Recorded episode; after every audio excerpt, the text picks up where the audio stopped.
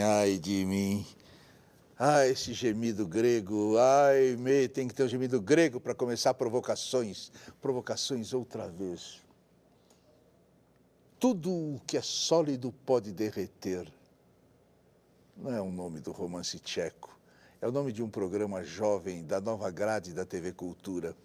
Porque esse nome é das coisas que vamos saber conversando com a estrela do programa. Ela, apesar de novinha, já é veterana na televisão. Ela apareceu em mais de 100 comerciais de sandálias, refrigerantes.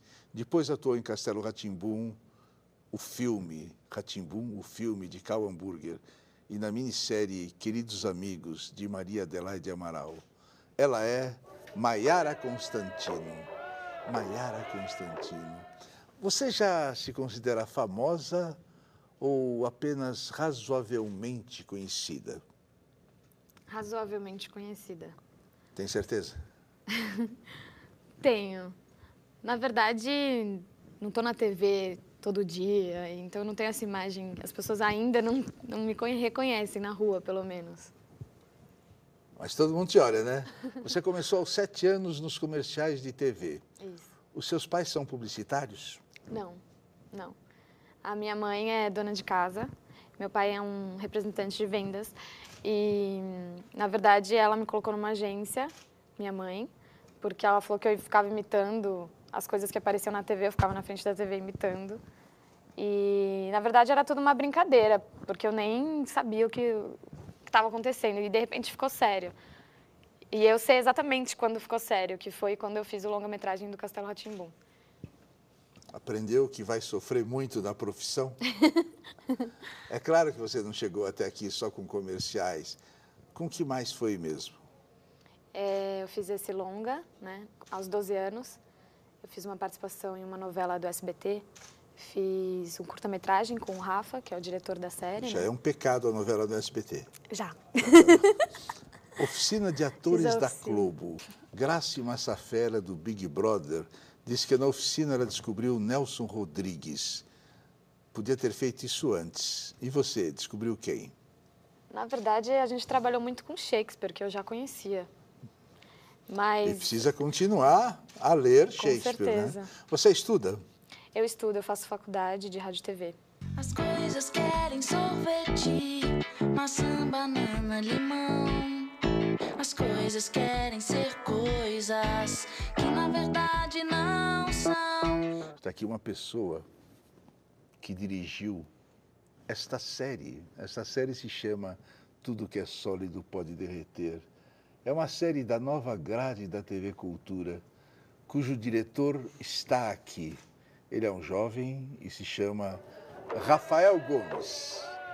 Rafael Gomes. Um crítico do Estadão diz que esse nome, Tudo que é sólido pode derreter, parece saído da cabeça de Silvio Santos. Como não foi isso? Por favor, saiu da cabeça de quem? De Shakespeare, na verdade. Porque o curta-metragem que deu origem a essa série, ou que chamava Tudo que é sólido pode derreter, é a menina, a personagem lia uma lia Hamlet. E em dado momento Hamlet fala: "Ah, se essa carne tão tão maculada derretesse". E ela refletindo sobre isso durante o filme falava: no fundo, eu acho que Hamlet estava errado. Tudo que é, as, as, coisas podem derreter. Tudo que é sólido. Você está provocando derreter. Hamlet, Rafael? Não. O que é isso, Rafael? Não, de forma nenhuma, não faria isso. Então não fala direito. Mas é isso, não. A protagonista, a personagem, dizia isso no, no, no, no curta-metragem, que ela achava que tudo que é sólido talvez pudesse derreter. Tá bom. Talvez. Agora, isso que você está fazendo é um programa que eu tenho certeza que vai funcionar bem na juventude. E é o que a cultura está realmente querendo pegar essa juventude. A ideia desse programa é ensinar literatura, incentivar a leitura.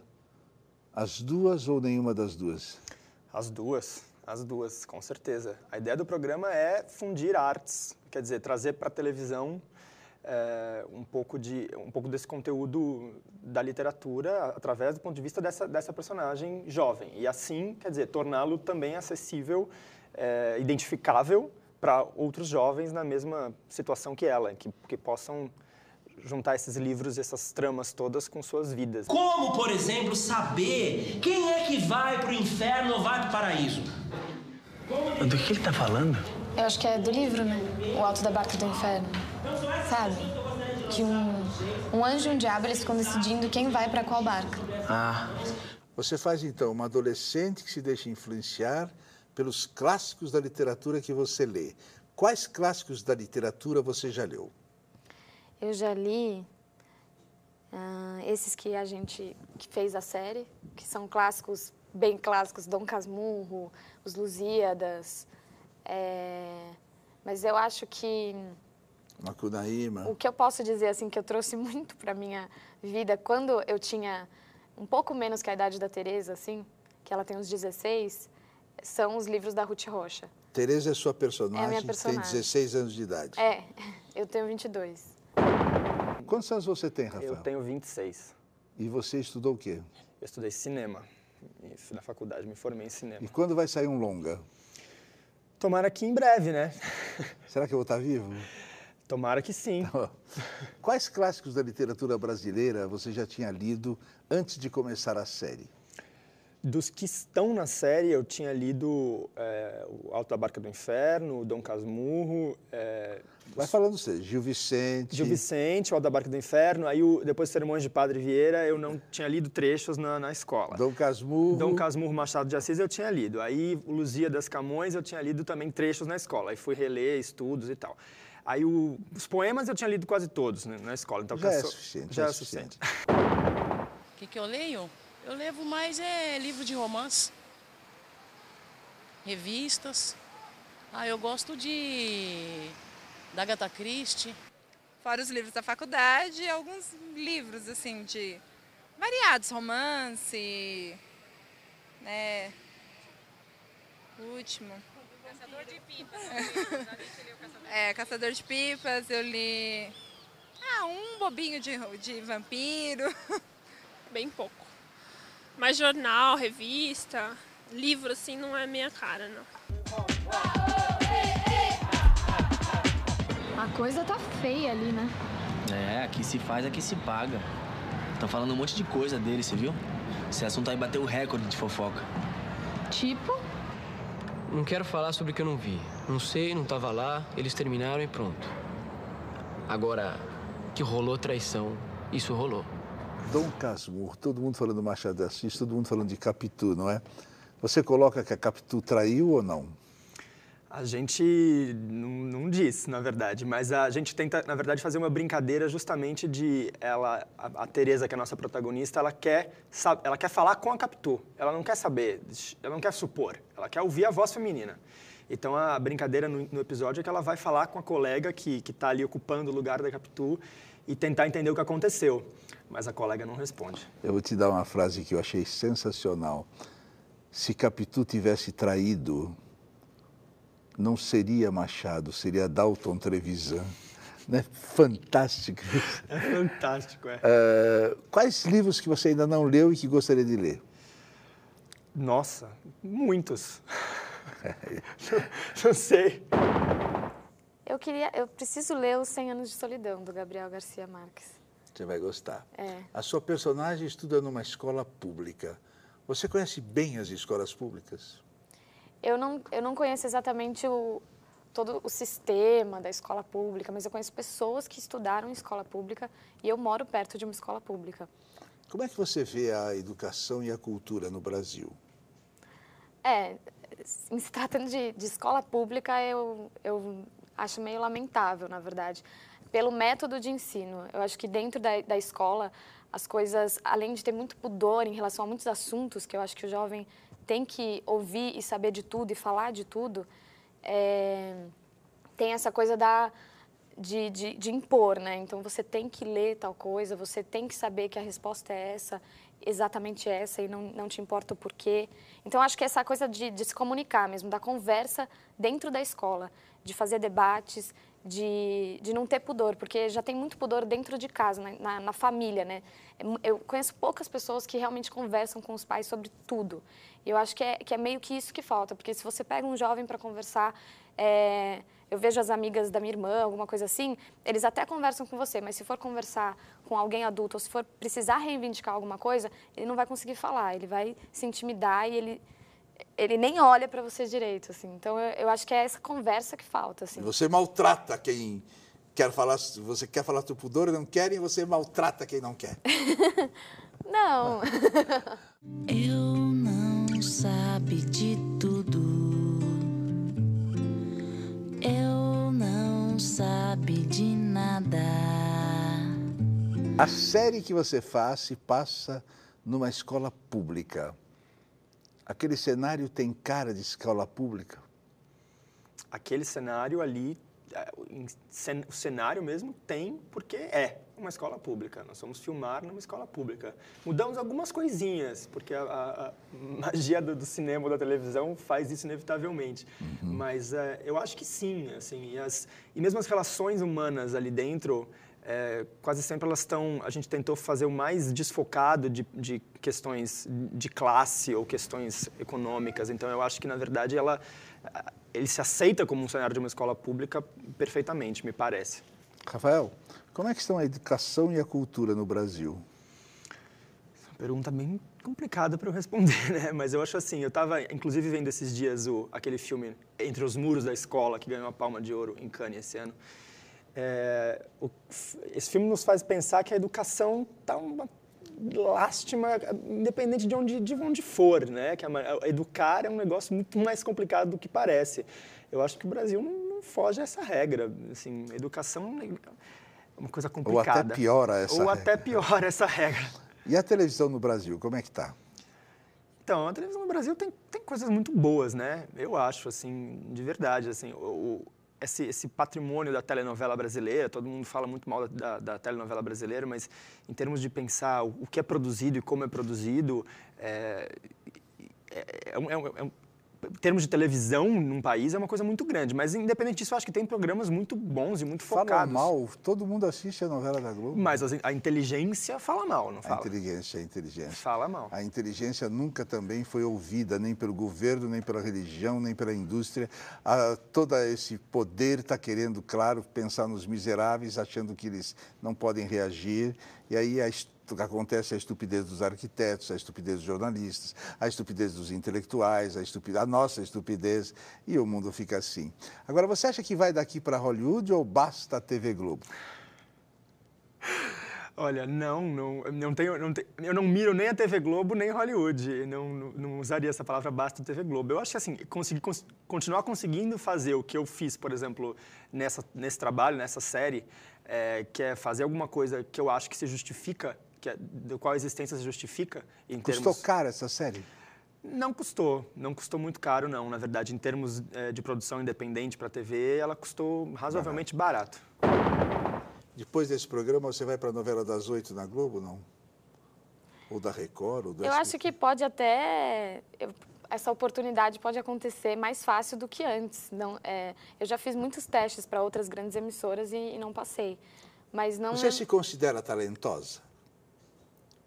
Sim, mas não completa. Ninguém é completo. Né?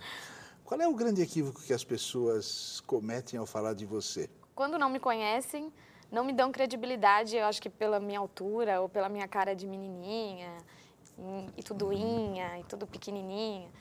Agora... Não sabem a onça que está por perto. Então, aí quando me conhecem, eu não sei, assim. Na verdade, a gente sempre acha que as pessoas não não veem a gente da maneira que a gente quer, né? Agora, pensa no público do seu programa e comente essa frase de Oscar Wilde. Os velhos creem em tudo. As pessoas de meia idade suspeitam de tudo. Os jovens sabem tudo. É que, na verdade, os jovens não, não sabem de tudo, né? Não sabem nada, não é? E, e essa coisa Só de uma provocação, crer... não sabem Mas nada. essa coisa de crer Será que os adultos creem tanto assim? Não sei. Eu não... acredito que a crença é um problema tão complicado. É. 26 anos de idade, meu Deus, que saudades. Eu tenho 77. Você dirigiu Amarelice Vergueiro, mais de 50 anos de palco, grande amiga minha. No vídeo Tapa na Pantera, um sofá e uma câmera no tripé a Maria Alice precisava ser dirigida? De forma nenhuma. A Maria Alice que me dirige a vida inteira. Em tudo que ela faz comigo, eu só aprendo. Pouquíssimas coisas eu realmente dirigi, assim. Eu, na verdade, o, o, que eu fiz, o que a gente fez no Tapa na Pantera foi possibilitar que ela pudesse existir ali, naquele momento. O resto ela fez. Foi um trabalho de muito sucesso, né? Absol, absoluto, sucesso, Absoluto né? sucesso. Estrondoso. E o que você fez mais na TV, no cinema, no vídeo, no teatro? Daqui a pouco eu pergunto na vida. O que você fez mais? Na verdade, assim, na TV, esse é o meu primeiro trabalho e o maior de todos. Eu tinha feito, eu, desde que eu me formei na faculdade de cinema, eu vinha fazendo curtas-metragens, quer dizer, autoralmente. Eu trabalhei em publicidade, como assistente de direção. Você para de fazer curta-metragem. Vai logo para um longa, hein? Eu odeio curta-metragem. Todo mundo só faz curta-metragem. Não aguento mais. Faz um longa logo. Mas é o que dá para fazer quando você sai da faculdade, Não, tem que começar eu por acho algum que lado. vocês estão enganados. É? Estão enganados. Eu vi fazendo curta, eu digo, dava para fazer um longa fácil. O tempo que se gasta, coisa... Mete a cara no longa. Não faça curta, hein? Eu Tá. cuspo em cima. Bom, qual o grande equívoco que as pessoas cometem ao falar de você? que é me rotular como diretor do Tapa na Pantera, sem dúvida nenhuma. Isso não, isso não existe, assim, ou diretor do Tapa, na- os diretores do Tapa na Pantera e achar que isso é, um- é uma, é uma estética, é uma proposta, é uma linguagem que está na gente, que... Não, isso foi, na verdade, um, um desvio, um acidente de percurso muito feliz, mas, um, de fato, um, um- Já acha algo que- inesperado. Já acham que você entrou na decadência por causa disso? Por ter feito Tapa na Pantera? Sim, com certeza. E muitos já acham que eu estou na decadência agora porque eu, tô- eu tinha- eu fiz o Tapa na Pantera e estou fazendo uma série para televisão, que imagina que coisa. Aproveite a decadência que ela é criadora. Ah, este excesso de Olha, sinceridade. shh, você tá me interrompendo um pouco. Ei, não era você que tratava bem as pessoas? Mas ela é o diabo. Ela já está de malas prontas. Ah, vai se danar. Pense no público de seu programa e comente essa frase de Oscar Wilde. Os velhos creem em tudo. As pessoas de meia idade suspeitam de tudo. Os jovens sabem tudo. Olha só, eu, eu, eu acho que o programa reafirma essa frase. É, a nossa a protagonista, a personagem principal, a Teresa, ela é dona do mundo dela, com, com- sem dúvida nenhuma, assim. Então, acho que é muito verdade. Se esses jovens puderem trocar essa sabedoria deles com o que a gente está propondo, provocando com o programa, tanto melhor. Uma perguntinha simples para você agora. O que é a vida, Mayara? A vida. Nossa, é difícil. Ah, eu acho que a vida é. É ação, é fazer, acontecer, não sei, é sair do lugar, não é ficar parado. Quando é que você vai chegar à conclusão que a vida é uma causa perdida? Uma causa perdida, mas já é uma causa perdida? Já é. Já aconteceu. Olha, digamos que você tinha vontade de falar algumas coisas e não deixaram você falar. Digamos que você quis tentar falar e não deixaram. Esse programa é de uma liberdade incrível e você vai ver que trabalhando aqui a liberdade é total, é uma emissora da maior liberdade. E esse programa pode falar o que quiser. Então você, para terminar, fale o que você gostaria de falar olhando para aquela câmera lá. que é para para que as pessoas não deixem de trazer poesia para a vida delas, que elas não tenham preguiça, que elas não se acomodem numa cadeira na frente do computador e que elas vivam e que elas busquem todos os tipos de linguagem, sejam os livros, sejam qualquer veículo, seja o cinema, e transformem em vida, né? Tra trazer para a vida mesmo. Porque aí o seu cotidiano, a sua rotina vai ficar bem, bem mais legal. Eu tava morrendo de medo de vir aqui, porque eu morria de medo de você, Abu Janra, e eu não sabia por quê. E aí eu vasculhei a minha, a minha memória e eu descobri que é porque você, para mim, é o Ravengar. Eu tinha seis anos, na época do Que Rei Sou Eu, e isso ficou tatuado na minha memória emotiva infantil. E eu tava morrendo de medo. E não foi tão ruim assim, foi ótimo, na verdade. Se você tiver medo, eles vão te estraçalhar. Tá todo mundo querendo medroso para jogar em cima dele as suas totais inconsequências. Daqui um abraço, que é a única coisa falsa desse programa. Caro Abu Janra, quando o teu programa se aproxima do final e o entrevistado se dirige à câmera para falar o que lhe vem à cabeça, eu espero por alguma coisa, uma transformação, quem sabe. E também tenho a mesma vontade de falar, de expor as palavras que se agitam em minha cabeça. Mas a rápida vertigem das minhas ideias, querendo se expressar por palavras enrugadas, são tão somente o assombro e a impotência diante do absurdo desta vida, desta vida lúgubre e morta, desta realidade desigual e injusta. E, portanto, eu nada tenho a dizer além daquilo que interessa somente a mim e as minhas neuroses. Quando eu me apercebo disso, tudo volta ao normal, a esse triste cotidiano deprimente e injusto. Roberto Rogério Gonçalves de Souza.